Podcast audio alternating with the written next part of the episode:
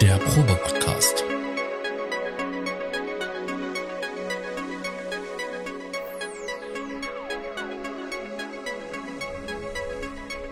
Ein Podcast beim gemütlichen Talk im Proberaum.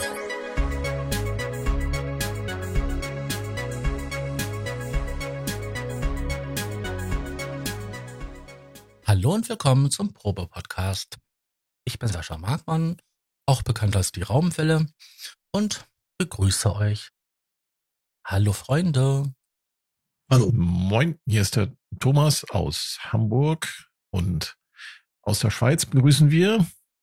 Hm, der gleiche wie immer. Hallo. genau, den Tobi. Und der Tobi ist nicht alleine. Tobi hat diesmal einen Gast bei sich, den Clemens Tränkle oder äh, Clemens Niklaus Tränkle, um äh, exakt zu sein. Und ähm, ja, ähm, ich habe die Ehre und die Freude, Clemens vorzustellen, unserem äh, äh, zahlreichen Publikum, was hier jetzt ganz gespannt äh, vor den Lautsprechern ähm, mit Spannung zuhören möchte, wer denn jetzt eigentlich dieser Clemens Niklaus Tränkle ist. Clemens, du bist ein, würde ich mal sagen, ein Multitalent. Ähm, du bist Schauspieler, du bist Model, du bist äh, Troubleshooter im Multimedia-Bereich. Du bist ähm, Regisseur, Aufnahmeleiter, Bühnenmeister, Tontechniker, Musikinstrumentenhändler und Spezialist. Ich würde mal annehmen, für viele Dinge. Das ist total cool. Ähm, und ich nehme, ich entnehme deiner Webseite, dass du auch ähm, Schuhgröße 43 hast. Was exakt meiner Schuhgröße entspricht, wenn ich nicht mittlerweile Plattfüße hätte durch, meine, durch das lange Stehen.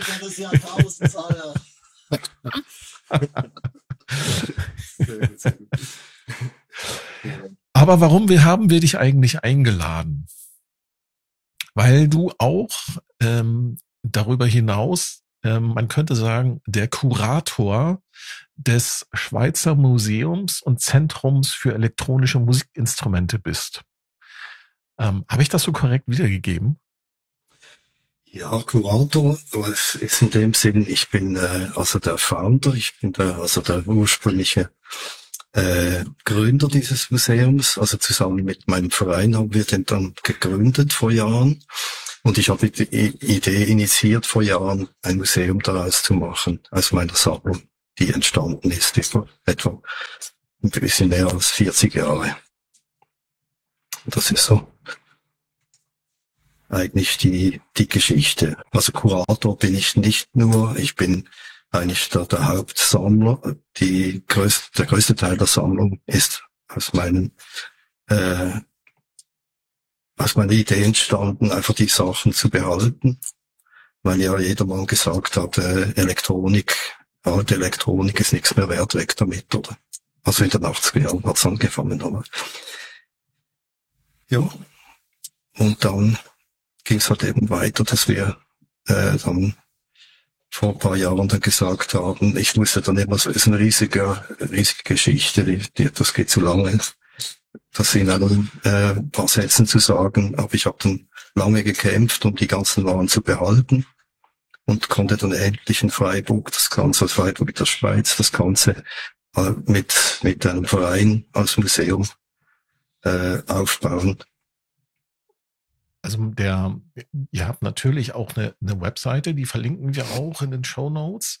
Ähm, mhm. smemmusic.ch Genau. Und ihr habt dort auch ganz viele ähm, ja, Unternehmen, Firmen, die euch auch mit dabei unterstützt haben, dieses Museum aufzubauen.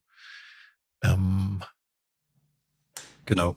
Das ist natürlich über die Jahre dann entstanden. Sobald ich dann mehrere Leute damit dabei hatte im SMEM, dann äh, haben die Leute natürlich auch Interesse gezeigt und dann kommen natürlich auch Sponsoren dazu und äh, das Interesse steigt eigentlich monatlich in dem Sinn. Wir haben ja letztes Jahr schon das sechste Jahr gehabt und äh, haben letztes Jahr einen Innovationspreis erhalten von der Region Freiburg. Mhm.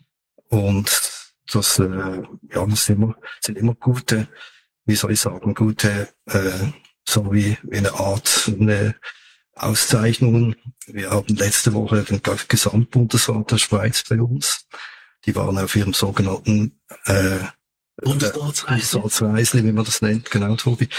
Ja, Bundesratsreisle und da war der Alain Berset bei uns auch, der ist ja auch selber Keyboard, also vor allem Keyboarder und Wurlitzer-Spieler, also E-Piano und Pianospieler.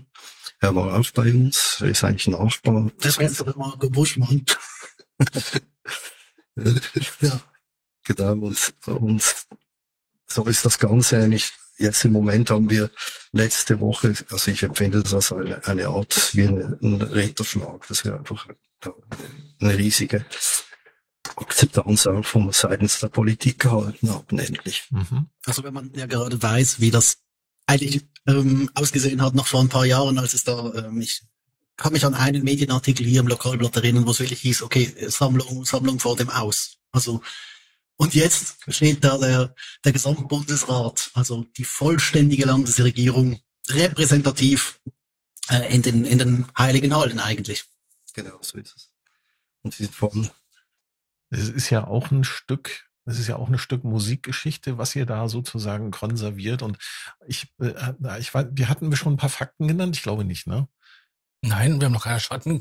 Also, das Schweizer äh, Museum und Zentrum für elektronische Musikinstrumente ist die weltgrößte und wichtigste Sammlung von nicht nur Synthesizern, auch für Orgeln, Drum Machines, äh, Effektequipment, äh, Mischpulten, Verstärkern und anderem Studio-Equipment.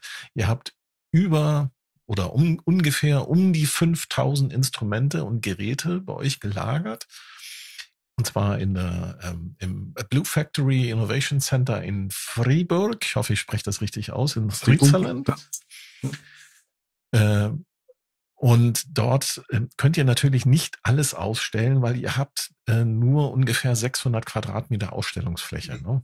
Mhm, und zusätzlich habt ihr, glaube ich, auch noch einen Playroom. Da sind auch noch mal äh, mhm. ein paar Instrumente aufgebaut und äh, nach Anmeldung mhm. kann man dort auch tatsächlich dann richtig mit Instrumenten Musik machen.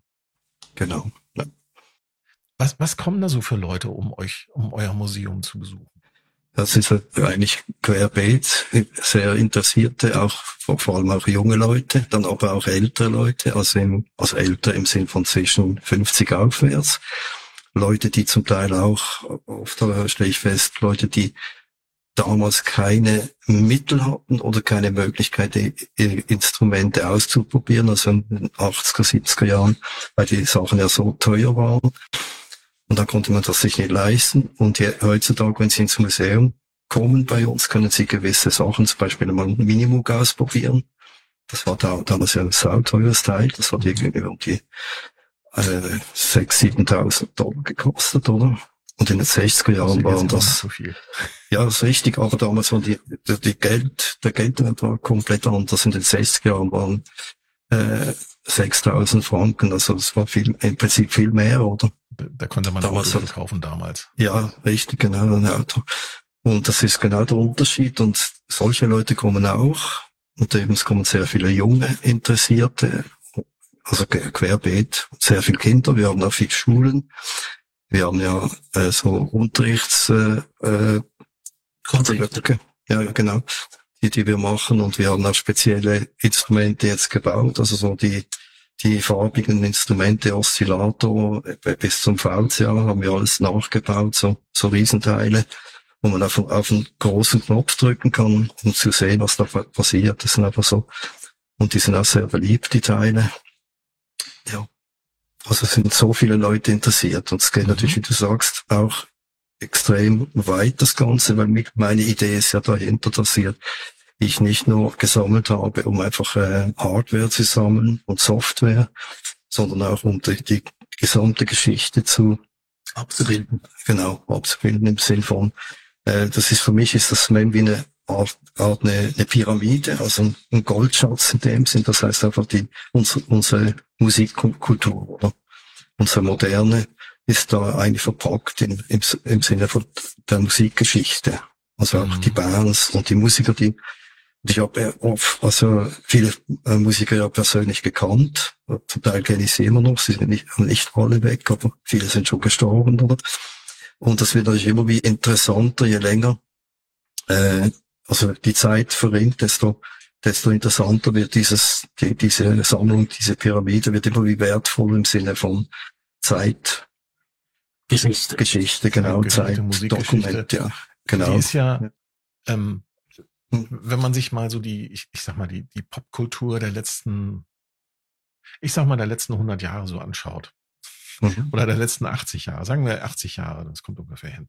Das, mhm. Da ist ja die Entwicklung der elektronischen Musikinstrumente ist ja eng mit der, mit der, ja, mit dem Fortschreiten oder mit dem sich entwickelten Musikstilen verbunden. Ne? Also ohne Sampling kein Hip-Hop, äh, ohne 303 kein Acid House. Also das hat schon, das, das befruchtet sich auch alles immer irgendwie so ein bisschen gegenseitig. Ne? Und natürlich die, die Menschen, die ähm, die Musikinstrumente halt auch verwendet haben und teilweise auch verwenden, wie sie vielleicht nicht unbedingt gedacht waren, ne? vom Hersteller. Genau. Ja. ja, das ist, glaube ich, das ist schon, ist schon ähm, faszinierend, denn wenn man das mal so kompakt an einem Ort sehen kann. Ich vermute mal, dass ihr da auch bestimmt auch irgendwie so Schautafeln habt, wo man dann halt sehen kann, so Minimoog, da ist ja in unzähligen äh, Pop-Hits verwendet worden. Ja. Ja, wir sind dran, das aufzubauen. Das ist eine Riesenarbeit. Wir haben da äh, junge Leute dran, den Michael zum Beispiel, der, der macht das, der studiert das Ganze ja. Mhm. Der ist eigentlich vom Fach, das ist der Musikwissenschaftler. Und äh, ich selber bin ja auch also Spezialist bezieht sich auf die Musikinstrumente, was du vorhin angetönt mhm, hast. Mhm. Also eine meiner Spezialitäten ist ja Musikinstrumente und ich habe das eigentlich von der Pike auf äh, die Musikinstrumentensachen äh, einfach gelernt oder was, was es alles gibt, äh, wie das zusammenhängt. Und im Speziellen ist bei mir das halt auch mit der elektronischen Musik äh, Geschichte sehr spezifisch. Das, da bin ich irgendwie reingerutscht und äh, das hat sich bei mir natürlich einfach manifestiert. Und ich habe das irgendwie im Blut, weil mein Großvater, der war ja Ele Elektriker und Elektroniker und anscheinend war er sogar Elektromotorenbauer in Deutschland. Er kommt ja auch ursprünglich aus Deutschland. Habe ich lange nicht gewusst und das ist meine Affinität zu diesen Geräten auch, das, die ist bei mir eigentlich ja genetisch bedingt, kann ich fast sagen. Kennt man. Das tönt, tönt ein bisschen speziell, aber es ist so. Genau, das ist eben schon.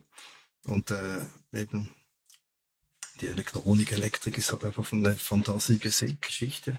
Wenn man überlegt, dass der Synthesizer 1759 erfunden wurde, eigentlich schon über 250 Jahre alt ist offiziell, oder? Mit dem Cluster Elektrik. Äh, Jean-Baptiste Laporte hat ihn ja damals erfunden in Frankreich. Also an der Grenze auch eben so, die Schweiz ist auch ein bisschen evoluiert gewesen, oder? Also die, ich sag jetzt mal die Vibes, oder? Aber ein Franzose hat es eigentlich erfunden. Das Original steht ja immer noch in, in Paris im, im Museum. Und ich habe mir seit Jahren gewünscht, so ein äh, Klasse Elektrik zu besitzen. Und wir sind jetzt, irgendwann ruft mich doch mein, äh, wie soll ich sagen, Museumsleiter an, der Christoph, und sagt, du, ich habe ein Glas Elektrik.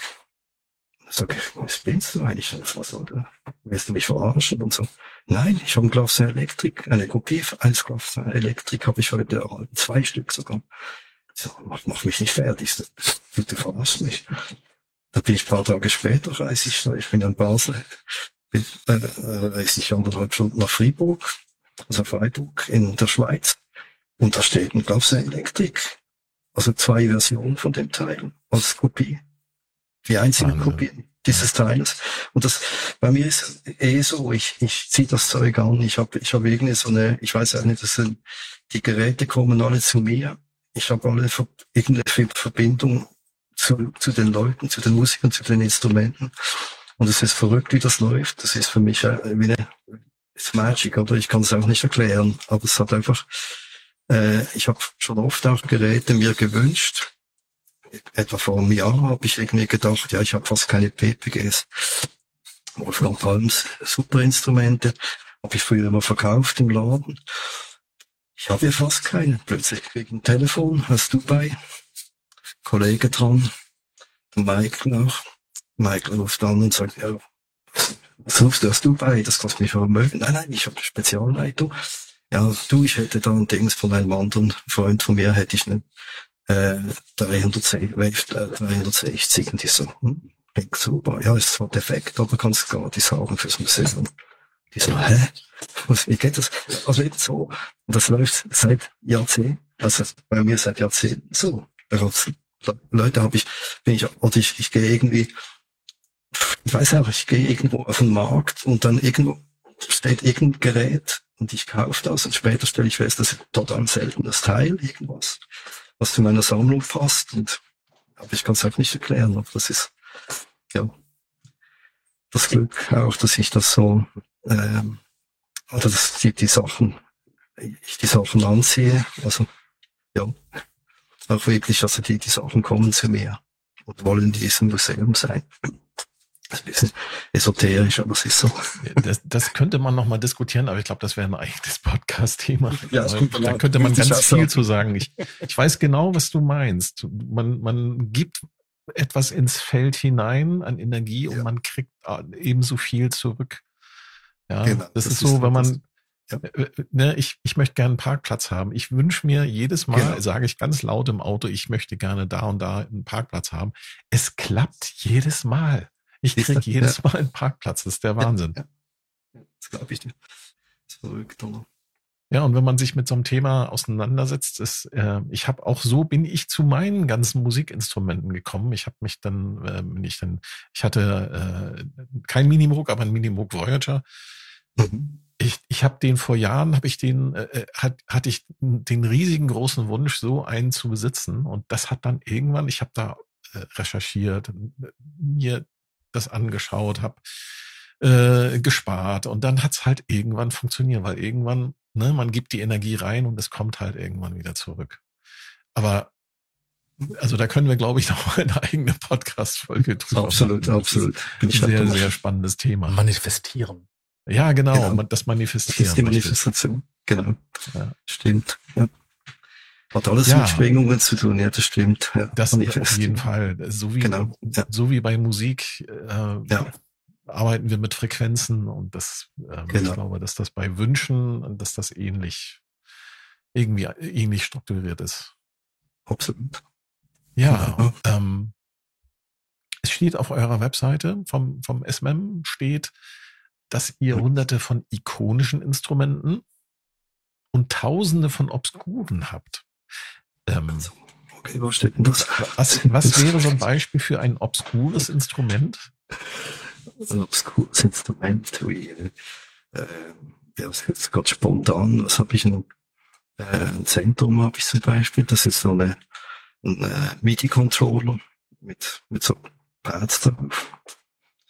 Und äh, da kann man einfach draufhauen und das ist dann im Prinzip man kann man es chromatisch einstellen. Man kann es aber auch äh, äh, irgendwie umprogrammieren. Ich weiß gar nicht mehr wie was, oder? Also auf jeden Fall ist eine, eine coole Sache. Die, das trägt man so wie eine Gitarre.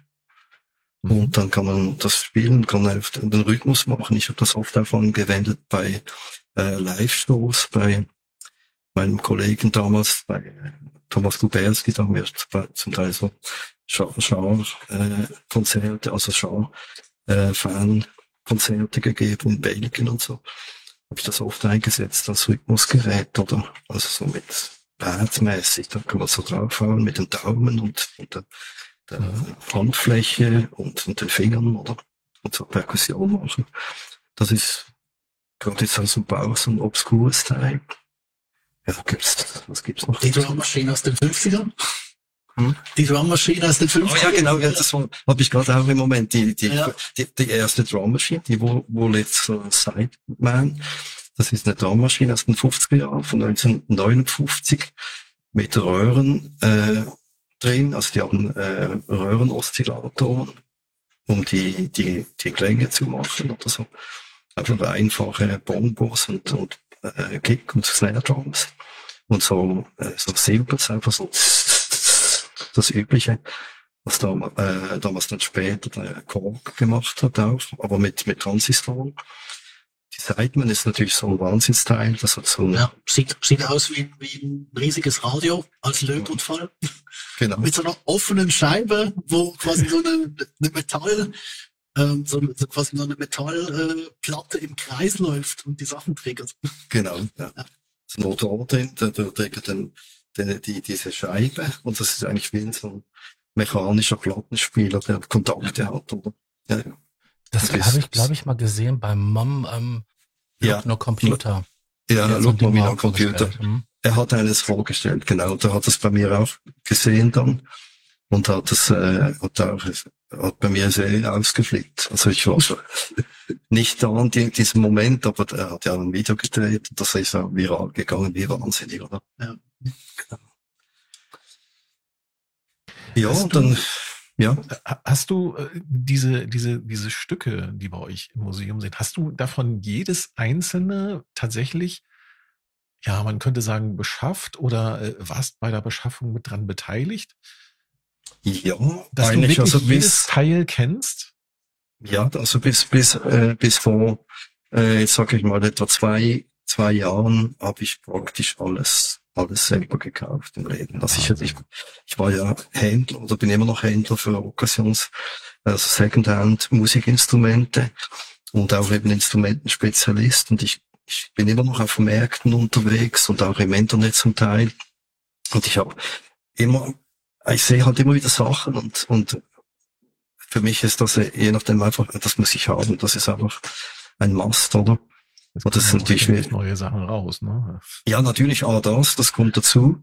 Und Zum auch bei den alten Sachen, ja. Von Soma Labs oder äh, Erika. Äh, Erika, genau. Ja, Erika sind wir auch ein Teil gesponsert, so viel ich weiß. Ich habe die neuen Sachen, habe ich nicht alles so im Griff. Das haben die, die äh, Jüngern von mir, also vom Verein gemacht, oder? Habe ich, ich glaube, Erika sind sie mal auch. Wir haben Novation, haben wir irgendwas, Arturia, Mhm. äh, ge gewisse Unterstützung kriegen wir da. Fand das sehr witzig, übrigens in der, im großen Regal mit den Drum Machines plötzlich einen Drum Brute Impact zu sehen. da, da, wird man, da wird man dann so, wo auch, wo so der, der, der Link ins Moderne kommt, weil äh, das, das ist mir aufgefallen, als ich ja neulich da war, ähm, dass das Museum schon noch so ein bisschen in den, sag mal, mittleren Nullern beginnt aufzuhören, weil dann der, weil da quasi so momentan so die Schnittstelle ist von äh, hier ist es günstig oder hier werden die Sachen noch abgestoßen, kann, können repliziert werden, digital, whatever. Und darüber, glaube ich, der Teil muss erst noch, muss erst noch so kommen, oder? Das ist korrekt, ja, das haben wir natürlich auch. Ist bei mir dann auch äh, rein wirtschaftlich ging ja das, das dann nicht mehr. Ich hatte ja damals auch die Probleme, ich konnte mir nicht mehr. Früher war ich ja wirklich aktiv äh, Keyboard-Händler auch. Ich habe ja sehr viel, äh, zum Beispiel Korg habe ich sehr exklusiv auch für die Region Basel verkauft und vertrieben, oder? Und später habe ich dann natürlich äh, dann nicht nur Keyboards gemacht, sondern eigentlich alles, also die ge- gesamte Instrumente, also von der äh, Blockflöte bis zur Kirchenonkel habe ich ja gehandelt später, oder? Und dann habe ich nicht mehr so viele Elektro. Früher habe ich dann wirklich ganz früh habe ich, wenn die Frankfurter Messe war, war ich in der Frankfurter Messe und habe mal von jedem Stück sicher eins gekauft, natürlich zum Weiterverkaufen damals. Und dann habe ich oft halt auch dann äh, gewisse Sachen habe ich dann auch selber behalten im Studio, hatte auch ein Studio damals, aber und so ist das auch ein bisschen gewachsen. Aber, aber wie Tobi sagt, die neuen Sachen habe ich, konnte ich nicht mehr alles äh, chronologisch auch sammeln, weil es auch immer, es wurde ja dann immer wie mehr, oder dann, und dann kam man immer wieder unter.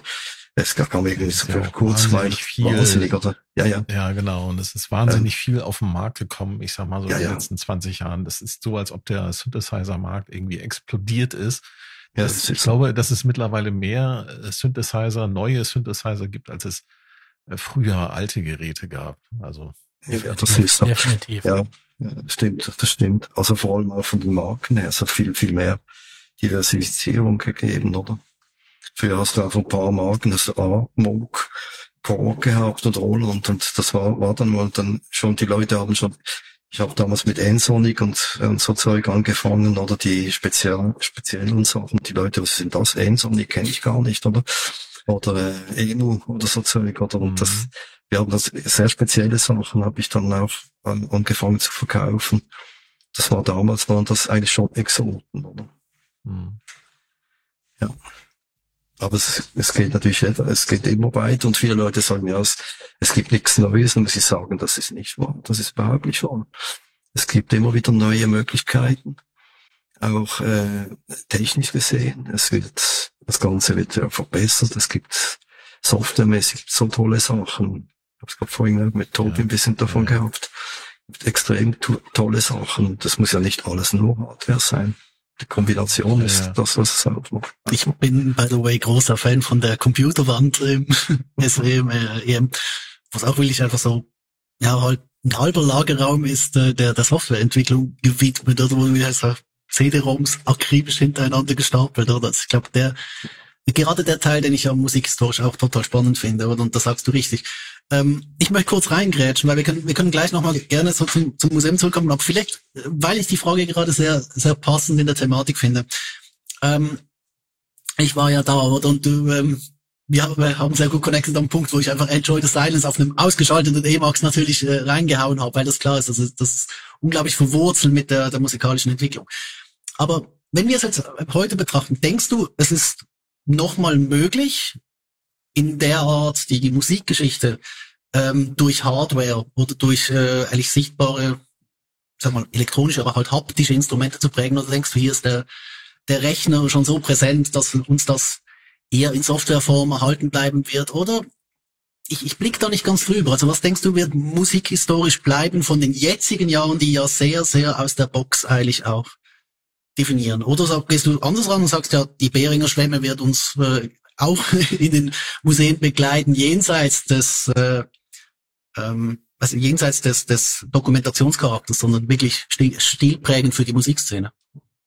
Also ich meine einfach, die Geschichte ist sehr, äh, in dem Sinn, ich denke, die Kombination von alten und neuen Instrumenten ist sehr wichtig. Ich habe da eigentlich mit, mit Uli Behring, das ist ein Gentleman Agreement, haben wir mal gemacht, dass ich kenne den Uli ja von der, vom Internet. Wir haben ein paar Mal geschrieben vor, vor Jahren schon. Und äh, ich bin ein bisschen in losem Kontakt mit ihm und er macht ja wahnsinnig tolle Sachen.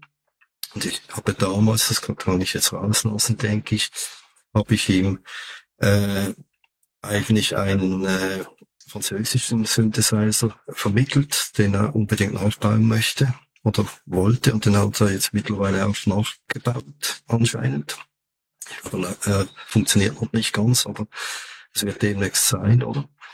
Und wir haben damals ja gesagt, der Uli war sehr interessiert an, an meinem Slam eigentlich. Er wollte es eigentlich mehr, mehr oder minder auch äh, sogar abkaufen. Sag ich jetzt mal so salopp, oder? Er hat äh, einfach Interesse gezeigt und ich wollte einfach partout. Ich konnte auch nicht, weil ich den Verein hatte und ich hatte äh, Abmachungen äh, auf Lebzeiten. Ich habe das Ganze ja dem Verein vermacht in dem Sinn und äh, konnte das nicht so machen. Und dann sind wir so verblieben, dass er eigentlich neu, also die alten Geräte eigentlich neu baut, zu kostengünstigeren Vers Versionen, vielleicht sogar verbessert. Und ich auf der anderen Seite würde einfach meine Sammlung komplett ausbauen, dass wir die Original haben. Das ist so ein bisschen ein Gentleman Agreement unter uns äh, geworden. Und ich bin da auch nach, nach wie vor am Arbeiten an dem, oder? Also, dass ich das, äh, die Sammlung ausweiten möchte, also mit meinen Leuten zusammen.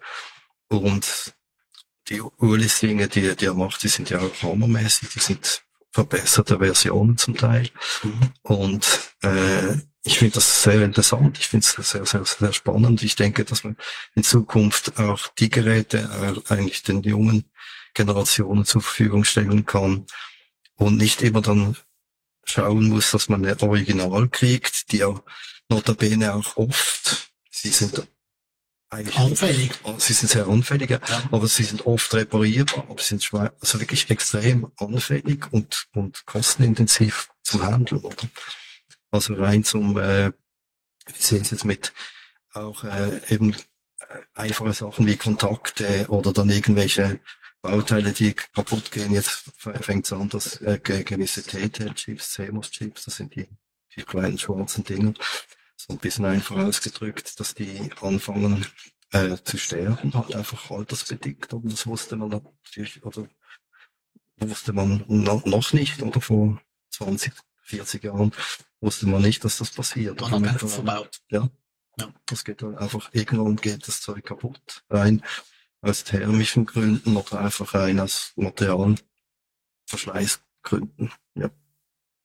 Aber eben, ich denke, die, die, die Zukunft wird sein, dass wir einfach äh, mit den alten und neuen Sachen vor allem neue Wege gehen, vor allem auch haptische Sachen, wie du sagst. Das ist für mich auch immer noch ein ganz weiter. Habe ich darum habe ich auch so Exoten zum Teil gekauft, wie so ein Zendron zum Beispiel oder oder auch äh, Teremins oder so Spezialsachen. Genau, das ist auch was. Genau. Tobi hat gerade was ausgepackt. Ich habe gerade hier einen, äh, genau. meinen äh, 2A Pro Black, das ist so eine französische Bastelbude.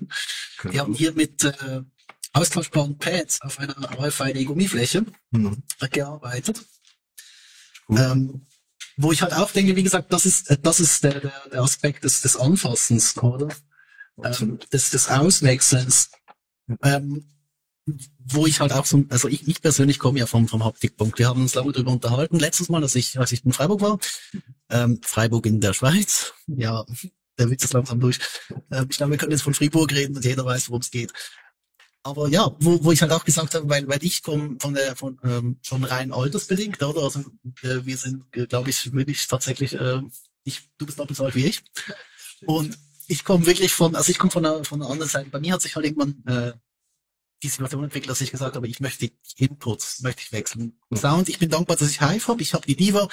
Ich brauche nicht viel mehr. Also ich bin eigentlich dankbar, wenn ich das Gerät, mit dem ich den Input setze, und das ging ja halt in den, in, äh, in den 80ern war das eine, oder auch in den 70ern, das war die Frage des, des Equipments, nicht die Frage des, äh, des Input-Gerät. Also nicht die, die Frage des, äh, also die Klangerzeugung und der, der, der Input, die waren ganz, ganz krass miteinander verwoben eigentlich, oder? Und das durch MIDI zuerst und später durch USB, um die ganze Computertechnik loszulösen. Ich glaube, das ist äh, eigentlich der, der entscheidende Neuzugang. Aber da ist, äh, dass du absolut, deswegen habe ich auch die Bering-Frage gestellt, da denke ich auch wieder, dass wir durch die Möglichkeit, dass wir jetzt eigentlich replizieren können und das gute, alte, eigentlich auch günstig dem nächsten zur Verfügung stellen. Und wir können Schülerbands mit Polyaids ausstatten, wenn sie dann kommen, mit DeepMinds oder mit dem neuen Juno-Klon. Oder du kannst eigentlich eine 80er Retro-Band heute gründen für Schüler, die die Sachen fallen lassen. Oder? Und ich glaube, das ist aber auch, oder auch gerade im Zeitalter, wo man denkt, ja, es ist eh alles im Laptop, es ist eh alles äh, Dings, glaube ich, dass rein von der Art und Weise, wie man an die Sachen herangeht, ist diese, diese Wertehaltung, die wird sich auch auf die Musikszene niederschlagen. Und sei es nur in absolut grottigen YouTube-Videos, wo die Leute einfach eine 808 laufen lassen. Oder? Also wenn ich jetzt bei TikTok ähm, so durchgehe, und wir wissen ja alle, interessenbasierter Feed, ähm, sehe ich viele Leute, die Musik machen. Und in der letzten Zeit ist mir aufgefallen, es gibt sehr viele Leute, die halt ähm, ohne DAW arbeiten. Die haben dann halt irgendeine Sequenzer, irgendeine Groovebox und haben dann halt von Roland der 808, aber dann daneben steht ein Behringer 303. Und ähm, die haben flippen aus und haben Spaß daran. Und ich denke mir so, cool, das hatten wir vor 20 Jahren halt mit den Geräten auch. Und da merke ich einfach so, wenn die Geräte halt wieder auf dem Markt sind und günstig sind, dann holen sich die Leute die und haben den gleichen Spaß und sind genauso kreativ, wie wir damals waren, wo die Sachen ja auch billig waren. Ich kann mich noch an Zeiten erinnern, da hast du eine 303 für 120 Mark gekriegt. Ich meine, da habe ich mich zwar nicht so für Musik interessiert, weil ich einfach zu jung war, aber es war, es gab diese Zeit. Die war ja auch das mal ein totaler Ladenhüter. Massiv. Und am Schluss haben die kaum verkaufen können. Ich mag mich entsinnen. Wir haben damals äh, die 303 hat, glaube in der Schweiz 690 Franken gekostet. Das war etwa Heute wären es 690 Euro. 96 Euro. Damals war es ein bisschen anders. Ja, muss man vorstellen. Damals habe ich die 303, ich glaube die billigste 303, habe ich damals gekauft auf dem Flohmarkt. Und ich habe leider meine ausgeliehen, habe sie immer noch nicht zurück, zurückgehalten. Ja, das, äh, das kennt man gar ja, ja. Und äh, da habe ich, die habe ich damals für einen 30 auf dem Flohmarkt gekauft. Mal vorstellen, 30 mhm. Stutz. Das war's. Und damals keine Sau. Und das, ich konnte die damals nicht mal im Laden verkaufen. Die Leute das wissen. Das, das war kein Mensch. Ich habe einen Dexiden, ich bin digital. Ja. keine Chance. Ja, ja so lief das damals. Ja. Mal schauen, was der Archive Rhythm Wolf in 20 Jahren wert ist. Sagt nichts, ja. Das steht auch noch auf meiner Liste, das stimmt, ja. Ja aber das ist eben genau der Punkt, oder? Das ist genau der Punkt, oder? Aber es ist, äh, ist verrückt, oder? Ja. Also ich glaube, dass wir uns mit elektronischen Musikinstrumenten in einem, ich sag mal, ähnlichen Feld bewegen wie bei den elektrischen Gitarren oder Klavieren oder Trompeten. Wie lange gibt's eine Klarinette schon? Seit 400 Jahren, seit 500 Jahren? Ja, ich denke, und, und, mhm. und dann nicht, ja, vielleicht 400 Jahre sicher. Ich, und ich ja. denke, dass sich auch Synthesizer ja. auch die nächsten hunderte von Jahren noch weiter in Hardwareform äh, entstehen werden und gebaut werden.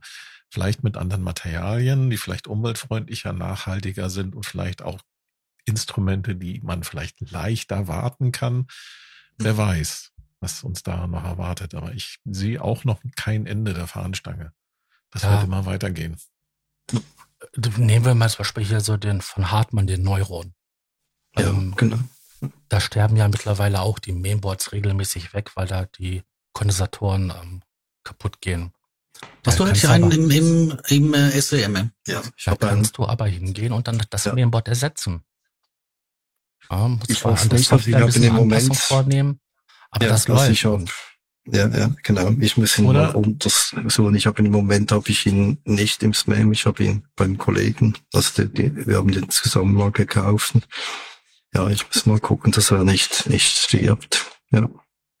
Oder was ja auch zu, mhm. zu beobachten ist, das ist mhm. so die Entwicklung von Hybriden. Mhm. Ganz, ganz neu genau. jetzt, Ableton Push 3, das, das ist ja schon so eine, so eine Hybrid aus Computer, wo du die einzelnen Bauteile, du kannst die CPU auswechseln, du kannst die Festplatte auswechseln, du kannst das Mainboard auswechseln, mhm. äh, und du hast aber auch äh, da quasi eine Hardware-Oberfläche, so ein MIDI-Controller mit fest verbaut. Und äh, ganz wichtig, die Software die sich ja auch jetzt über mehrere Jahrzehnte, äh, kann man sagen, ja doch, es sind, glaube ich, schon mehr, also mindestens ein Jahrzehnt sich Bei entwickelt. Bitte? 2006 sind bald zwei Jahrzehnte. Genau. Oder war sogar 2004? Ja, genau. Ja, ich glaube, auf das eine oder andere Jahr kommt es jetzt nicht drauf an. Aber was man halt hier sehen kann, ist, dass da jetzt ein Instrument entstanden ist, und so vermarktet Ableton das ja auch, dass da jetzt ein Instrument äh, entstanden ist, was wirklich multifunktional ist. Und ähm, ich glaube, das war das, was, was damals ähm, äh, ähm, die Gründer von Ableton eigentlich als Vision hatten, dass die eigentlich so ein Instrument haben wollten. Ist aber nie die oder die, die Technologie noch nicht so weit war, um das halt so zu realisieren. Deswegen haben sie es erstmal rein in Software. Wer weiß, wie die nächste Version von Push aussieht, wie Push 4 aussieht. Also da ja. sollte jetzt, ich fand es ja schon mal geil, dass die den modular gemacht haben. Also das sollte jetzt auch länger keine neue Version geben. Wie lang, also sagen wir so, wenn die so lange hält wie der Zweier, äh, das waren fast acht Jahre, ähm, dann äh, ist das eigentlich super. Aber du kannst ja wirklich unten quasi dann den Push umdrehen, CPU, Mainboard raus, alles etc. Und ich, ich denke da halt, wenn, wenn jetzt noch irgendeine Firma mit ihrem ja, ARM Quatsch gewesen, ja. auf Apple Level kommt. Also das ist ja das, Problem. Apple Silicon ist dicht. Das, die rücken das nicht raus. Oder wenn jetzt irgendeine andere Firma hier hinterherkommt und äh, statt irgendwie so einen pupsigen Atom halt will ich mal eine, eine starke ARM-CPU reinwandert. Also dann sieht das auf Push-Ebene ganz anders aus. Und im Moment ja. sieht das momentan so aus, dass dir weder extern Plugins abspielt, noch überhaupt Samples in einem eigenen Drum-Rack. Das ist, ein, ich weiß nicht, ob es ein Bug in der Firmware ist, aber ein Kollege von mir regt sich gerade grauenhaft darüber auf. Ähm, aber ja, ich glaube, die haben da, die haben da durchaus ein bisschen zukunftsmäßig gedacht oder ähm, auch ausgehend. Aber du, du hast natürlich recht. Vierer, keine Ahnung, was dann, was dann passiert. Wir sind ja auch jetzt gerade in einer so derben Entwicklung KI-mäßig, wo ich denke, ja, dieses Jahr hat Luftstrom noch Witze drüber gemacht. Mhm. Nächstes Jahr ähm, könnte das ganz anders aussehen. Und ich persönlich bin an dem Punkt, wo ich sage, hey, ähm, ich sage jetzt persönlich lieber einem Plugin weniger Reverb, anstatt mich mit Density Size und, und Mix rumzuschlagen, Richtig. oder? Weil es einfach, möchte einfach nur Musik machen und ja? Und das, es das es halt- erklärt auch so ein bisschen den Erfolg der Grooveboxen, weil die ja teilweise da mit Makroreglern arbeiten für solche Geschichten. Ne? Oder wenn ich hier meinen mein Polyboot, der hier bei mir steht, nicht mir den anschaue, die haben da ja auch eine, eine sehr gut klingende Effekteinheit. Da kannst du nicht äh, äh, die Density einstellen beim Reverb. Das macht, äh, das ist schon vorgegeben von dem vom Hersteller und ich bediene das Ding quasi über über Makrofunktionen. Ne? Um, um dass es halt immer irgendwie äh, optimal klingt dann natürlich, ne? Ja. Wollen wir nochmal zum Museum kommen? Ähm, Okay. macht ihr im Museum auch, ähm, ich sag mal so Musikevents oder generell Events, dass ihr da vielleicht so einmal im Jahr ein größeres Event macht, wo dann ganz viele Leute kommen? Ähm, und Ja, ja. Also wir, wir haben verschiedene, also ich, ich habe ja da äh, die Fiona Roll, die ist da eigentlich angestellt, die macht das. Und sie hat äh, eigentlich ein re- relativ großes Programm. Ich bin, da ich ja nicht in Friedberg selber äh, lebe, Mhm. kann ich äh, oft die Sachen halt nicht unbedingt äh, mit selbst hosten. Ja, das ist einfach, das ist eine Sache, oder? Aber die, sie, sie macht das, sie hat äh, extrem, extrem äh, ein Programm auch. Wir haben ja dann pro, pro Jahr haben wir so Residenzen. Wir hatten ja bei uns schon äh, Lego Welt, wir hatten, äh, ich weiß die Namen alle nicht auswendig, müsste auf der, der Seite schauen, diese äh, ganz viele äh, eigentlich junge Musiker aus Deutschland, Österreich, überall. Jetzt letztens, letztes Jahr hatten wir einen Afrikaner. Der hat ja, der ist, glaube ich, der einzige, der Synthesizer baut in, in Afrika. Den Mhm. hatten wir als Residenz, oder? Und wir haben ja auch das, äh, ist das der mit dem Modularsystem? ja, genau, das ist er. Ich, ich habe ihn leider nicht Ah, den habe getroffen. ich gesehen. Ja, ja, ja. Der hat so einen YouTube-Kanal. Ja, der ist super. Genau, genau, der war bei uns. Und ich habe leider, ja, ist ein bisschen ab und zu habe ich, wenn ich äh, gerade die Zeit nicht habe, kann ich nicht jeder, jeder Mann oder jede Frau persönlich be begrüßen, Mhm. leider. Äh, das ist ein bisschen schade, weil ich halt eben da nicht am gleichen Ort wohne und dann immer so eine gewisse Anfahrtszeit oder ich habe ja auch noch andere Jobs, die ich mache, oder und dann kann ich nicht alles realisieren, leider, oder? Aber es läuft eigentlich sehr viel und äh, wir haben dann auch äh, die drei Jahre haben wir gefeiert. Das war, glaube letztes Jahr schon. Ja, haben wir auch drei Tage lang äh, total äh, gefeiert und mit Konzerten und äh, glaube, der, der Ding war hier der Modularbauer aus Genf, Gavi, Gavi sind, oder? Er war hier und noch andere Leute, die, die dann Konzerte gaben und, und äh, Workshops und so weiter, oder? Das ist, das ist eigentlich die Fiona, die das macht. Und äh, wenn jemand Interesse hat, sich dann zu melden, ist kein Problem. Einfach äh, Kontakt aufnehmen und sie wird das entsprechend äh, bearbeiten und schauen, dass, dass wir da mal was machen können. Dann, auch wenn jemand eine Residenz möchte, kann er das MEM in dem Sinn mieten. Also eben aus Afrika war, glaube sogar vier Wochen. Letzte, letzte, letzten Sommer war er hier hat das gemacht und Lego Welt war auch mehrere Wochen, glaub ich, da.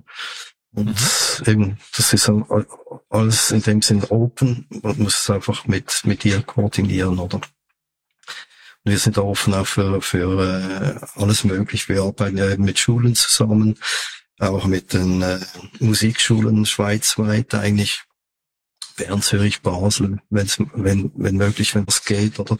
Das ist all- alles, äh, das sind offene, offene Dinge auf, oder auch andere äh, Events in der Schweiz, die wir äh, dann entsprechend äh, kooperieren mit, mit diesen Events, oder? Aber ich bin da nicht so ajour in dem Sinn, also ich kenne kenn mich da zu wenig aus. Ich bin einfach nicht so äh, in der Szene aktuell, oder? Ich war früher da mehr in der Musikszene als heute. Oder? Man hat ja da irgendwann auch keine Kapazitäten mehr, oder? Und ist dann dankbar, wenn man das wie auslagern kann an diejenigen, die das für einen übernehmen, oder? Genau, das ist der Punkt. Oder ich habe ja auch mit meinen äh, schon mittlerweile 60 Jahren habe ich gewisse andere Sachen machen müssen, um überhaupt hier hinzukommen, oder? Und konzentriere mich jetzt halt auch mehr auf, auf äh, die Sammlung noch und weitere äh, Akquisition beziehungsweise auch die die ganze äh, eben die ganze Instandhaltung Instandhaltung der Sammlung Mhm. auch ja genau Mhm. das ist ein wichtiger Faktor und auch vor allem die ich ich bin ja dran quasi ein Buch zu schreiben beziehungsweise unsere Homepage so aufzugleisen dass äh, alle Informationen die eigentlich in meinem Kopf sind endlich mal auf dem Papier beziehungsweise auf dem Computer sind dass die die nächste Generation das äh, nutzen können nützt ihnen ja sonst nichts, wenn das Mhm. die ganze Erfahrung von mir und meinen, meiner äh, Generation dann mit, mit, mit uns quasi verschwindet. Das bringt ja nichts, oder? Das ist noch ein langer Weg. Genau. Damit hast du eigentlich auch schon meine nächste Frage fast komplett beantwortet. Die wäre nämlich gewesen, was plant, was plant ihr für das Museum in der Zukunft? Aber das hast du Äh, eigentlich schon jetzt- beantwortet. Ja, und- ja, also wir sind dran. Wir haben das im Prinzip genau das, was ich gesagt habe, was ich persönlich noch plane. Das ist immer ein bisschen so ein Hickhack, weil wir haben ja im Moment schon wieder ein bisschen äh, mit mit der wie soll ich sagen der Verwaltung. Die, die wollen ja uns äh, quasi die Playroom-Geschichten, die wollen sie uns in ein paar Jahren dann äh, das Lokal quasi platt machen und Wohnungen da draufstellen. Da haben wir dann wieder Probleme, dass wir neue Räumlichkeiten suchen müssten, oder?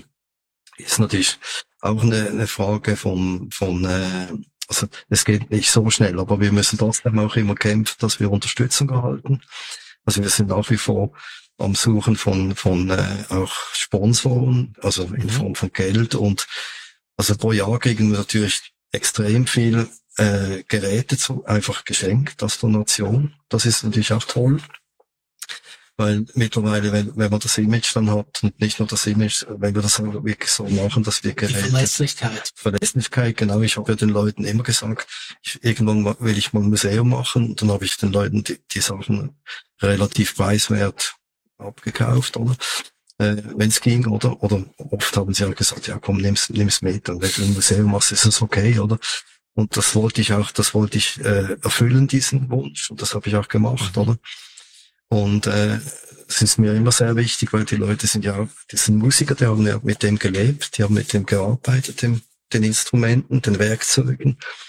Und für mich ist das ganz wichtig, dass das halt auch äh, eben für die weiteren Generationen, dass die, die Vibes weitergehen und dass die Instrumente halt da weiterleben in dem Sinn, oder? Das ist, Ja, das beflügelt auch, ne? Wenn man dann Ja, mal so ein absolut. Museum besucht und sich da umschaut, dann kommt man auch auf andere Ideen Genau. ähm, in, in vielfältiger Form, ne? Was ja auch, ähm, wir hatten, wir hatten darüber gesprochen, Energiefelder. Mhm. Da, jedes der Instrumente bringt ja auch seine Geschichte mit. Also nicht nur die äh, Geschichte der Entstehung, aber so ein Instrument, so ein Musikinstrument hat ja auch eine, eine Geschichte, von wem es benutzt wurde, wer auf ihm Platz in der Zeitepoche so. vor allem auch. Bitte? Oder? Ein Platz in der Zeitepoche vor allem auch. Und was so sich eigentlich, also was sich so, so drum versammelt und dann selbst damit oder im Kontext äh, Dinge macht. Oder du hast mir da äh, große Dinge erzählt. Also ich, ich kann es so empfehlen, wenn man wirklich einen guten Besuch will, dann muss man mit Clemens und idealerweise nicht allzu vielen Leuten da runtergehen ähm, ins Schaulager, weil momentan ist das nur getrennt. Du hast mir ja gesagt, du möchtest mittelfristig äh, die Leute mit Beltpacks ausstatten, wo du quasi einfach einen Kopfhörer einsteckst und dann den Synthesizer direkt vor Ort anspielen kannst. Aktuell sind das noch so sechs, sieben Reg st- stöckige Regale, wo eigentlich alles nebeneinander liegt ähm, und äh, gewisse Sachen kann man im, mit Clemens Unterstützung natürlich im Schaulager auch anwerfen. Gruß an den GX1. Ähm, aber auch ähm, äh, andere, also der Rest ist halt im Showroom und da präsentierst du eine Auswahl. Ähm, du hast mir aber eben auch gesagt, dass du das will ich auch im, im Lager selbst zugänglich machen möchtest, oder? Und de, das, was du vorher gesagt hast, mit dem, dem Informationen weitergeben, jetzt jenseits von, okay, du stehst hier unten oder, und er erzählt dir, will ich, also du, du stehst zwei Stunden da und wir sind noch nicht dem, aus dem ersten äh, Gang eilig raus, oder? Und das sind irgendwie, keine Ahnung, 30, 40 Gänge, oder? Wo du wirklich von links bis rechts komplett zugestapelt, oder? Und äh, Clemens, wir sind knapp bei Ensonic und Clemens erzählt die Geschichte davon, wie er äh, die Ensonics vertrieben hat, das, was du vorher kurz angesprochen hast. Also, ähm, ja, und da kann ich mir auch äh, vorstellen, großartige dass das Instrumente. Falls ja, jemand dauert, Ensonic auf dem Gebrauchtmarkt sieht, kaufen, wenn es im guten Zustand ist. Mhm.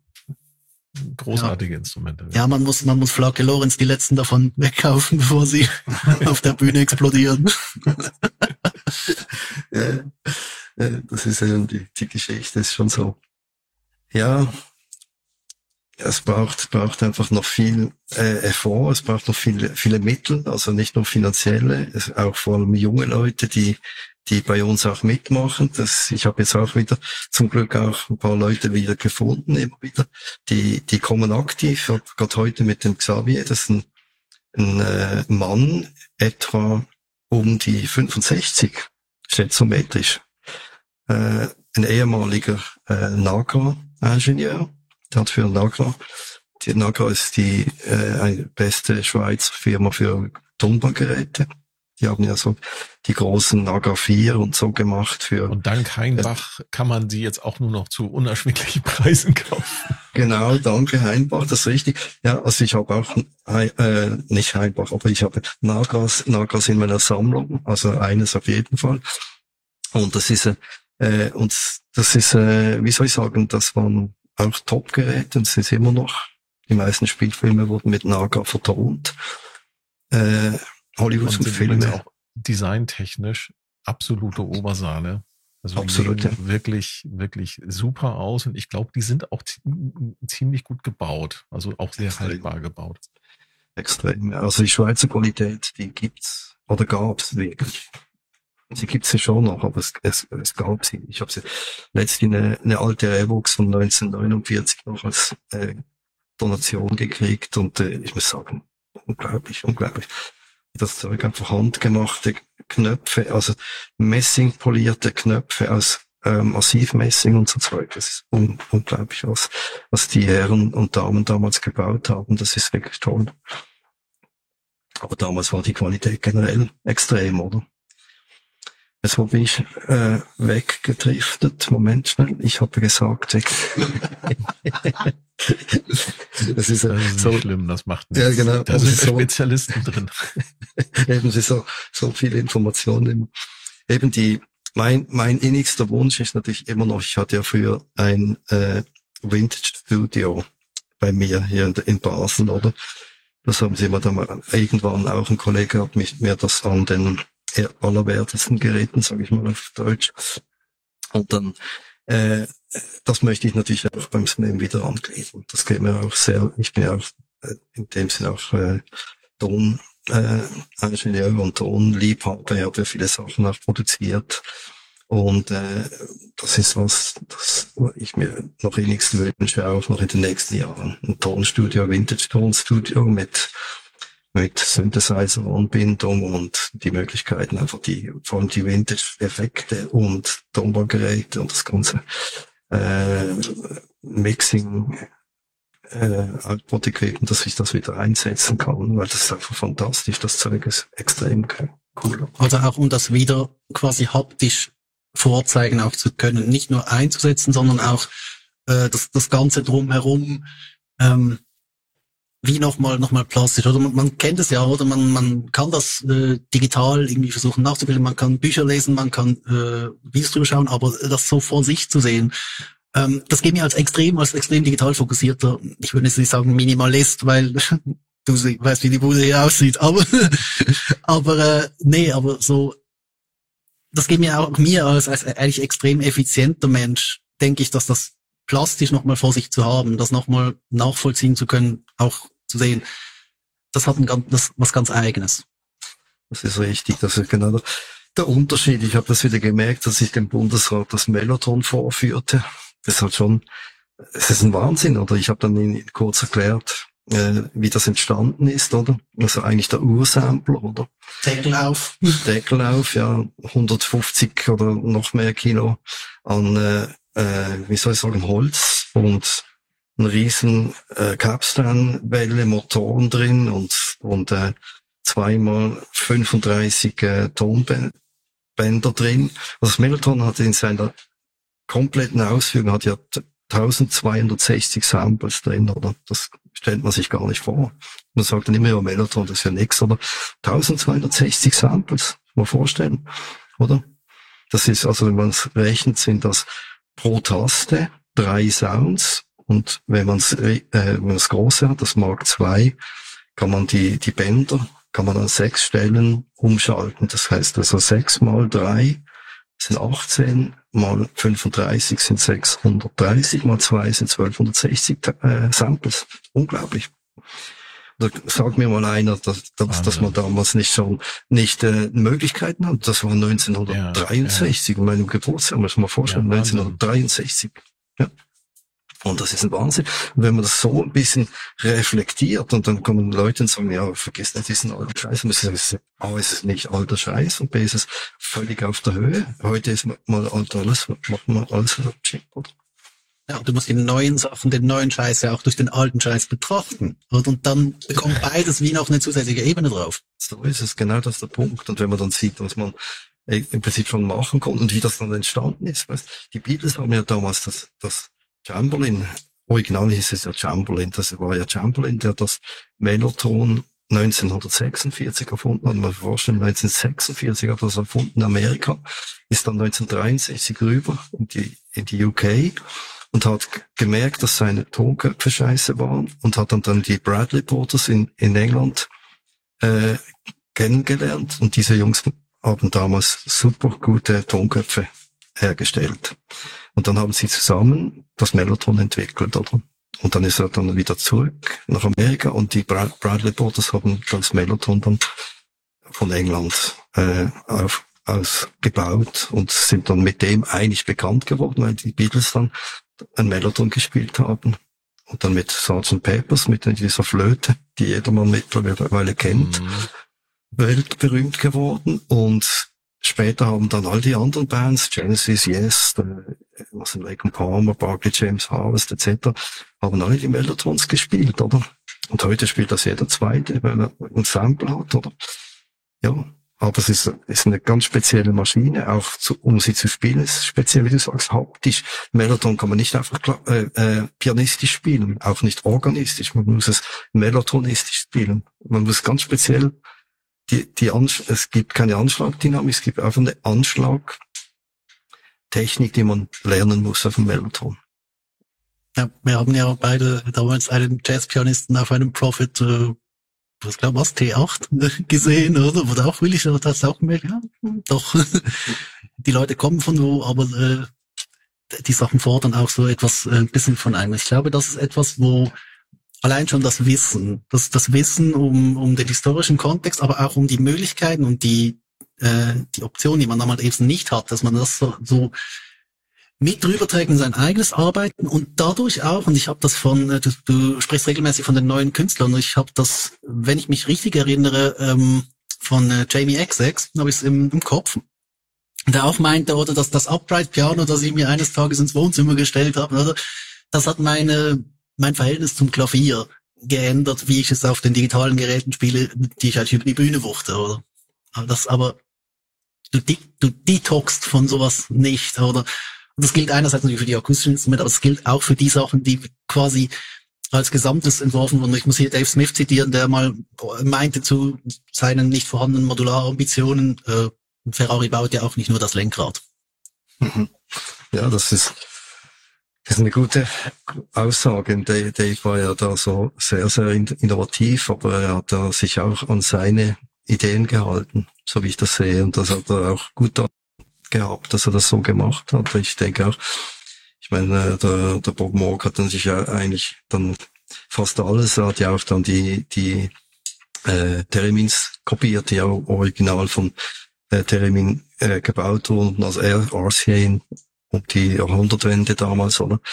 Und er hat sie dann ja wieder neu aufgelegt. Und der Morgan war ja eher der auch ein bisschen, bisschen Copyist, oder? Und Dave war sehr, sehr innovativ, halt schon meines Erachtens. Vor allem auch die ganze Geschichte mit der Sequenzen, wo er dann die, das erste Effektgerät das Programmierbare, habe ich auch zwei Stück im Museum. Das waren so die, so ein Riesenteil, oder? Ich glaube drei, drei HE oder so mit, mit einem Digital Delay drin und Scores und Flange und was ist noch alles drin, Distortion. Das war das erste Programmierbar, ist, ist eigentlich ein Effekt, also ein umgebauter Prophet 5. Also äh, in Effektgerät Oszillatoren raus und ja, genau. einfach den Rest hinterher. Einfach der Rest, einfach Dings drin, statt Oszillatoren er einfach dann Effekte drin, oder? Und die waren einfach programmierbar, ähnlich wie beim, beim P5 mit dem entsprechenden, äh, also die gleiche Technologie, oder? Und das war dann einfach sehr, sehr wegweisend damals, noch sehr globig, noch sehr teuer. Und äh, aber er hat da viel innovativer gearbeitet, meines Erachtens. Und auch die MIDI-Geschichte, das kam ja alles eigentlich als mehr oder minder seiner Küche zusammen natürlich damit mit äh, allen. Ja, das, die MIDI-Geschichte war ja dann e endlich mal eine der wenigen ähm, Normen, die, die in der Norm geblieben sind. Das ist interessant einfach. Wir haben auf der ganzen Welt, wir haben deutsche Industrienorm, DIN, die, die ist ja schon lange gibt's schon lange nicht mehr aus der Stecker, weil wir so viel Stecker gehabt haben, haben wir dann die MIDI-Norm draus gemacht, oder? Das ist auch ein, war ein Trick dann. Also war eigentlich ein clever Trick, Recycling-Trick, denke ich mal. Ja, ist aber ich finde es interessant, wie das immer läuft mit der, oder gelaufen ist mit der Musikelektronik, oder? Und es ist also sehr interessant für mich. Ich habe natürlich, ich bin da am Rand, ich bin ja noch nicht so, also ein bisschen nicht ganz so alt, aber ich habe das Ganze noch eigentlich live erlebt als junger Mann. Ich bin ja mit 20 quasi eingestiegen in diesem, diesem äh, sagen wir, Business oder in dieser Welt, oder? Und äh, das hat, hat mich natürlich schon sehr fasziniert. Und dann später natürlich auch, dass, dass ich die Leute, ich habe Bob Moog persönlich noch gekannt, oder? Also gekannt, einfach in, an der Messe gesehen und Hallo gesagt und Dave Smith auch und äh, viele andere auch, also Jim Marshall und all die Leute. Oder auch die, die viele Geschichten, weil wir, wir waren ja damals, ich war ja damals in meiner Firma, äh, habe ich den ersten Synthesizer-Laden, äh, der eigentlich in der Schweiz führend war, noch, äh, also in Süddeutschland, GGSM Elektronik war eine Riesenfirma. Und wir haben da ziemlich viel äh, auch Umsatz gemacht sehr viel Geschichten haben wir auch. Wir haben einen Synthesizer entwickelt, damals den Millionizer. Das war eine Geschichte auch ganz speziell. Und auch das habe ich natürlich immer weiter in diese Materie reinschauen können, oder? Jetzt bin ich wieder am Anfang gelandet. also vom, vom Ding her ist aber sehr, sehr interessant, wie man, ja. Gab es den zu kaufen, den Millionizer, oder war das nur ein, ein, ein Projekt? Nein, nein, das, den gab's, den gab's zu verkaufen. Der hat sogar, äh, so viel ich weiß, der Dings, der, der Erfinder Walter Müller hat ihn ja Stevie Wonder verkauft, drei Stück, so viel ich weiß. Also hat er immer, immer gesagt, aber ich denke, es ist richtig. Der hat damals, Suzuki hat den, den gebaut, später. Wir haben den hier in Basel entwickelt, Hardware und Software. Und eben mein ehemaliger Chef, der Ronald Schlimme, der ist ja immer noch, der lebt immer noch hier in Basel auch. Den muss ich unbedingt mal jetzt besuchen. genau, das habe ich schon lange. Und er hat äh, den eigentlich entwickelt, die Software geschrieben, er hat auch andere Geräte entwickelt und äh, letztlich auch äh, habe ich erfahren vom Kollegen dort eine Memory Mux Software hat er geschrieben, eine verbesserte, also so wie Rudi Lin, äh, äh, wie sag ich Lin, Lienhardt heißt der, der, der bekannte äh, Moog-Spezialist bei euch, oder? Der äh, hat auch so eine Software geschrieben, also der Ronald hier in Basel. Und ist auch ein Synthi-Spezialist und hat den Millionaires aufgrund eigentlich, wir haben damals ein Roland, es war eigentlich ein Pro-Maß, haben wir ein bisschen adaptiert, so ein einen äh, analogen VCO-Synthesizer mit, mit äh, zwei Oszillatoren. Und der Millionizer ist ein Blas-Synthesizer, da ist eigentlich aufgebaut, ist ein Harmonika-Synthesizer, der hat so auch eine, eine sehr spezielle, so sieht aus so wie eine, äh, eine Tastatur mit, mit entsprechend Knöpfen oben drauf. Dann hat er so einen Slider. Mit dem Slider äh, kann man die Tonhöhe bestimmen. Und wenn man bläst, dann äh, wird's laut und wenn man saugt, dann wird's entsprechend äh, äh, leise in dem Sinn. Also es sind Blaswand äh, drin, oder? Und das System wurde entwickelt eigentlich zum äh, Steuern von Rollstühlen. Das wurde ursprünglich eigentlich die, was war die Idee? Das war ein Nebenprodukt aus eigentlich der, der äh, Handicap-Industrie, also der, der äh, Industrie, die, die Rollstühle und, und äh, Sachen herstellt, oder? Also äh, Gehhilfen quasi. Also, oh, ja. Mhm. Man ist nachher mit einer MIDI-Schnittstelle ausgerüstet worden. Der Millionizer 2000. Genau, der hatte von, von Grund auf eine MIDI-Schnittstelle drin, genau. Mhm. Und eigentlich wollte man später MIDI, Millionizer nur MIDI-Controller auf den Markt bringen, hat dann aber irgendwie nie geklappt. Ja, das ist ein bisschen schade. Aber, äh, und dann irgendwann hat sich das Ganze verlaufen. Das Ganze wurde es gibt glaub, einen Engländer, der ihn noch mehr oder minder spielt. Es gibt zwar immer noch einige Modelle, die rumschwirren. Also ich habe meinen eigenen damals gekauft. Ich habe einen dann gekauft. Also einen der ersten gebauten. Ich habe gesagt, ich will einen für mich auch, weil ich habe ja mit, mit äh, gearbeitet und den Prototypen. Ich habe die Originalprototypen habe ich noch. Die Elektronik von den beiden und den Original äh, Roland Promas habe ich auch noch im SMEM. Das sind die Originalteile. Mhm. Ja, ist auch eine essentielle Schweizer Musik Musikinstrumenten, äh, äh, wie soll ich sagen, Baugeschichte, kann ich sagen. Wir haben ja nicht von extrem viel äh, Hersteller in der Schweiz. Wir waren einer der Hersteller, ja, damals. Mhm. Ja. Ja, wir haben jetzt fast anderthalb Stunden. Wollt ihr noch ein okay. bisschen? Nee, wir haben eine Stunde und sechs Minuten. Eine Stunde und sechs Minuten, na gut. Das geht, das geht. Das schaffen wir. Ich habe meine Fragenliste nämlich schon fast abgearbeitet. Ich habe nur noch eine letzte Frage. Okay.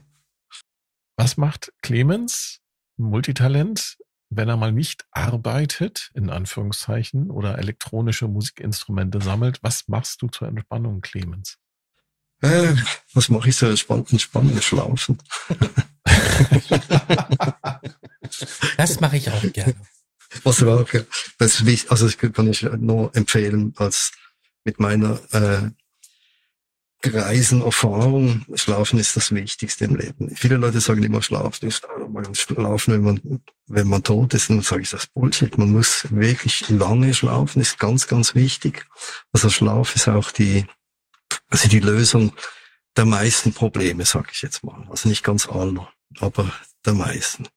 Also auf, auf äh, eben auf äh, ich sage jetzt mal, auf äh, psychischer und auf physischer Ebene sowieso. Aber ich mache natürlich schon noch andere Sachen. Ich mache, ich habe extrem, äh, ich bin natürlich einfach, ich bin, äh, ich bin eigentlich im Sternzeichen Zwilling, aber ich bin überhaupt kein Zwilling. Ich bin irgendwie fünf oder sechsling oder noch mehr achtling, weiß ich auch nicht. Ich habe so viel, so viele Interessen. Also mich interessiert eigentlich alles. Ich bin einfach ein extrem äh, interessierter Mensch generell, äh, mhm. neugierig und einfach ja, wie, wie meine Mutter oder meine Eltern waren das auch. Die sind beide auch. Meine Mutter war, bis sie äh, in 90 wurde sie äh, letztes Jahr, sie war so interessiert an allem. Und ich, für mich ist die, die Freude und die Neugier, also zuerst dachte ich immer, sei die Neugier, sei der Lebensfunke, aber es ist eigentlich die Freude, schlussendlich die Freude. Wenn man neugierig ist, ist man automatisch auch, äh, hat man Freude an was. Also wenn, wenn ich was interessiere, ich habe mich ja das Arturia-Teil von bei Tobi, das ist einfach spannend, wenn das so blinkt und wenn ich da spreche und das ist, ich habe das Teil und nie live gesehen, nur in Katalogen, jetzt sehe ich das mal live und das ist cool. Und das freut mich einfach, oder? Und ja. dass man macht einem eben auch kleine Sachen Und das ist einfach, das ich heißt dann genau, eine was du meinst. Ich, ich habe auch schon zu meiner Familie gesagt, ich müsste eigentlich irgendwie, der Tag müsste irgendwie 36 Stunden haben. Genau, äh, genau. Und die Woche äh, zehn Ja. Tage statt sieben. Zehn Tage, ja. Dam- damit man sich mit allem beschäftigen kann, wofür, ich- damit ich mich mit allem beschäftigen kann, wofür ich Ja. mich eigentlich interessiere. Und das ist Ja, nicht nur man- dann man- Arbeit. Ne? Das Schlimme ist ja, man muss es dann irgendwann auch filtern, oder? Und äh, gerade Leute, die das halt so ein bisschen intuitiv machen, oder was ich, ich habe es regelmäßig, wo mir Leute einfach sagen, Tobi, bitte stopp. Es ist wahnsinnig spannend, aber ich, ich, ich kann nicht mehr. Ja, da Oder manche einfach so- Leute können das nicht diese- nachvollziehen, das stimmt. Diese, genau, also du möchtest es ja auf, auf irgendeinem Punkt auch nicht nachvollziehen. Du möchtest einen Punkt machen, du möchtest quasi die Sachen äh, stehen lassen. Ähm, also es muss ja nicht mal beim Vorurteil stehen bleiben. Es muss ja wieso stehen bleiben bei so, ja, ich habe mir jetzt da so eine Ansicht gebildet, bitte schmeiß die nicht noch dreimal um. aber, gleichzeitig ist, ist darin halt auch eine, eine, eine wahnsinnige Schönheit drin. Ja, das ist richtig. Das ist aber, ich denke einfach, das ist, äh, das Leben ist einfach, ich weiß, wie soll ich sagen, zu kurz, um, um, äh, äh, um es in dem Sinn zu verschlafen, obwohl ich viel, viel schlafe, aber ich, ich schlafe aus eben aus äh, phy- physischen Gründen, oder? In dem Sinn mehrheitlich und äh, den Rest nutze ich natürlich schon, dass ich einfach halt viel, viel, äh, viel äh, äh, Gedanken mir mache und auch, äh, auch über die Sammlung und die, die Möglichkeiten und all die Geschichten. Ich, ich bin halt schon äh, eigentlich im Herzen auch ein, äh, sicher auch ein Musiker, ein Produzent natürlich auch, weil ich produziere ja auch andere Sachen. Und das ist für mich einfach sehr wichtig, dass ich, dass ich was, äh, schlussendlich bin ich Künstler oder ich, ich will was Kreatives machen oder und das hängt mit der Neugier zusammen oder die Neugier ist, ist natürlich ein wichtiger Faktor. Wenn man nicht neugierig ist und keine Freude hat, dann kann man auch nichts generieren, oder? Hm. Wie will ein Künstler, der negativ eingestellt ist, wie will er die Leute, die Leute entsprechend unterhalten, wie, oder wie will er die überhaupt motivieren? Das ist unmöglich, oder?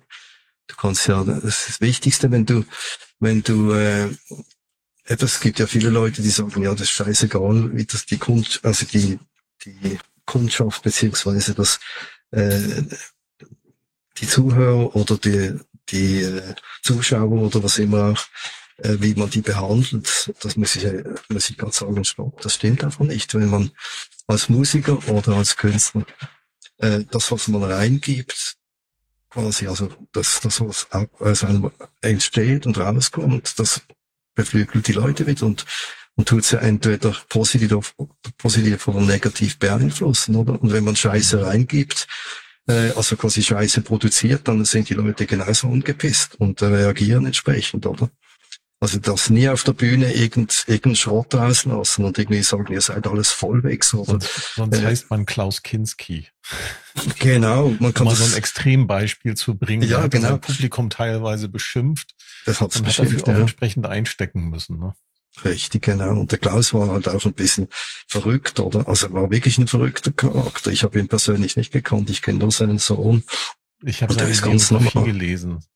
Ja, okay, alles klar. Ja. die, da, da, er hat schon, ja, naja, problematische Ja.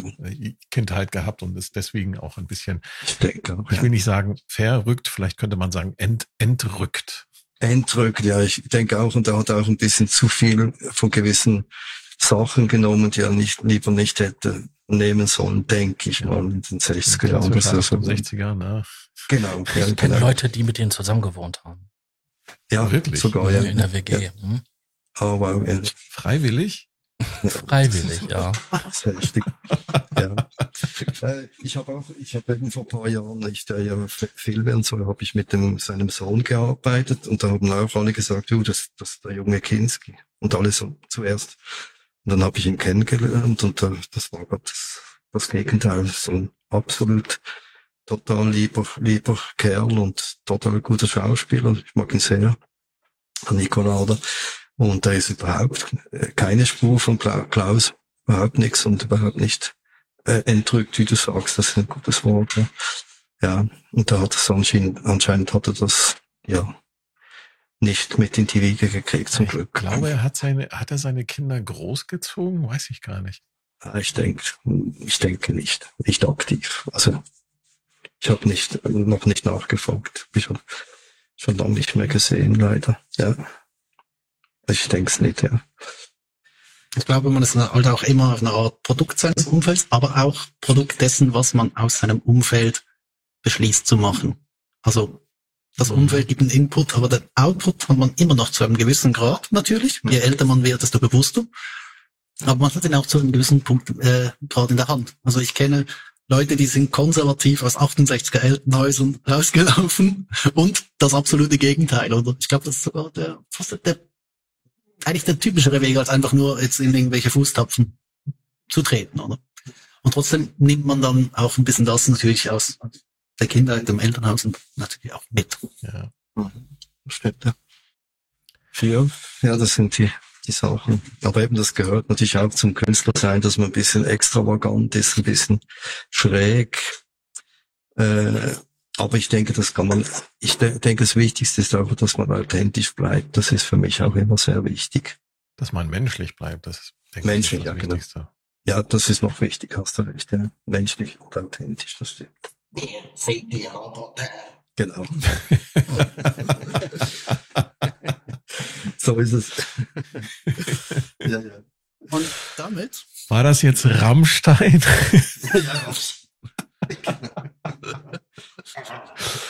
Wegen dem rollenden R. Die Roboter. sind die Roboter. Wir sind die Roboter. Das hört sich aber schon. Die Rammstein Maxi-Version. Sehr gut. Also gibt's doch hier einen kleinen Arschloch, der Typ, der das den, die Cartoons gemacht hat. Da gibt's auch dann Ja. diese ähm, ja, Hitler-Verarsche. Walter davon. Mörs. Walter Ja, Mörs. Er ist wieder Ja, da. genau. Das ist Ja, so ja. genial gewesen. Ja, der, der meine Zug- Rechte. Das ist geil. Das ist ganz, ganz Da musste ich geil. gerade dran denken, wie ihr das eher gerollt habt. Ich kann das übrigens nicht. Mach den Sack zu. Es ist total, es ist Genau. total spannend, aber ich glaube, Sack das müssen, zu. Wir verabschieden das müssen wir jetzt auslagern. unseren, unseren Gast. Tja, Clemens, es war mir eine Ehre, es war mir eine Freude. Es hat sehr viel Spaß gemacht, mit dir zu sprechen. Ich hoffe, dass wir das äh, in Zukunft nochmal wiederholen können, gerne, gerne. wenn es dein, dein dicht vollgepackter Terminkalender auch zulässt. Es ist Ja, super, das- dass das geklappt hat. Vielen, vielen Dank fürs Gespräch. gerne. Und Okay, ich auch, ja. Ich würde sagen, liebe Zuhörer, schaltet auch beim nächsten Mal wieder ein, wenn ihr den Sascha sagen hören wollt. Äh, der Probe-Podcast beim gemütlichen Talk aus dem Proberaum. Ja, ich bedanke mich auch bei euch. Das war mehr als interessant. Und ähm, sage Tschüss, bis zum nächsten Mal. Tschüss. Tschüss. Dum, dum, dum, dum, dum, dum, dum, dum, und so weiter. Unterstützer erhalten Vorabzugang zum Rohschnitt der Podcast-Folgen vor der eigentlichen Veröffentlichung. Weitere exklusive Inhalte wie Vor- oder Nachgespräche oder eine Art Tagebuch. Alle Informationen, wie man Unterstützer wird, findet ihr in den Show Notes. Der Probe-Podcast.